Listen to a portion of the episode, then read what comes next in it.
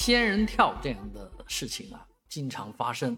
啊，常见。但是呢，啊，被这个闺蜜的情夫，或者说甚至不叫情夫，啊，这个生意伙伴所逼，啊，这确实是金山的这位六十岁老人啊，啊，所意想不到的事情。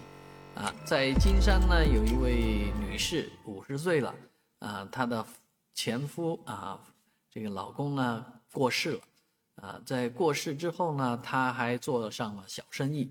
做小生意期间呢，跟她的闺蜜的老公，啊，跟也其实也就跟她闺蜜借钱吧，啊，一来二去跟她老公也这个搭使熟识，啊，在这个过程当中，啊，闺蜜一家人借了她三十万人民币，啊，帮助她做生意，啊，其实这是一个很好的朋友关系，啊，互相帮忙。啊，那但是没成想，在这个过程当中呢，呃，这位女士和闺蜜的老公勾搭成奸，啊，两人这个成为情人关系，而这个闺蜜的老公已经六十岁了，啊，那两人在勾搭关系的期间呢，女子的生意伙伴啊，撞破了这一桩奸情。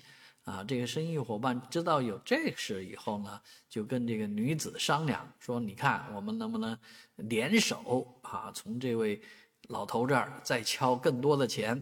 啊，老头当然一完全不知道内情啊！啊，在某一天两人约会在酒店开房的时候呢，啊，老老人六十岁老人赤裸全身的情况下，哎，这个女子的生意伙伴闯入啊，用手机一顿狂拍。之后呢，威胁他说这个东西要发给你老婆看，也就是女子的闺蜜看，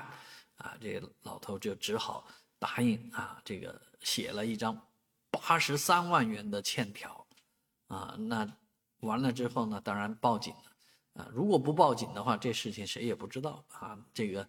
这女子可能就得逞了啊，这个大笔的现金被他们挥霍。而这个六十岁老人真确实不堪重负啊！报警之后呢，哎，这就是警方说这就是一个典型的仙人跳啊！这件案子太太简单，但是呢，这个背后的隐情太不简单了。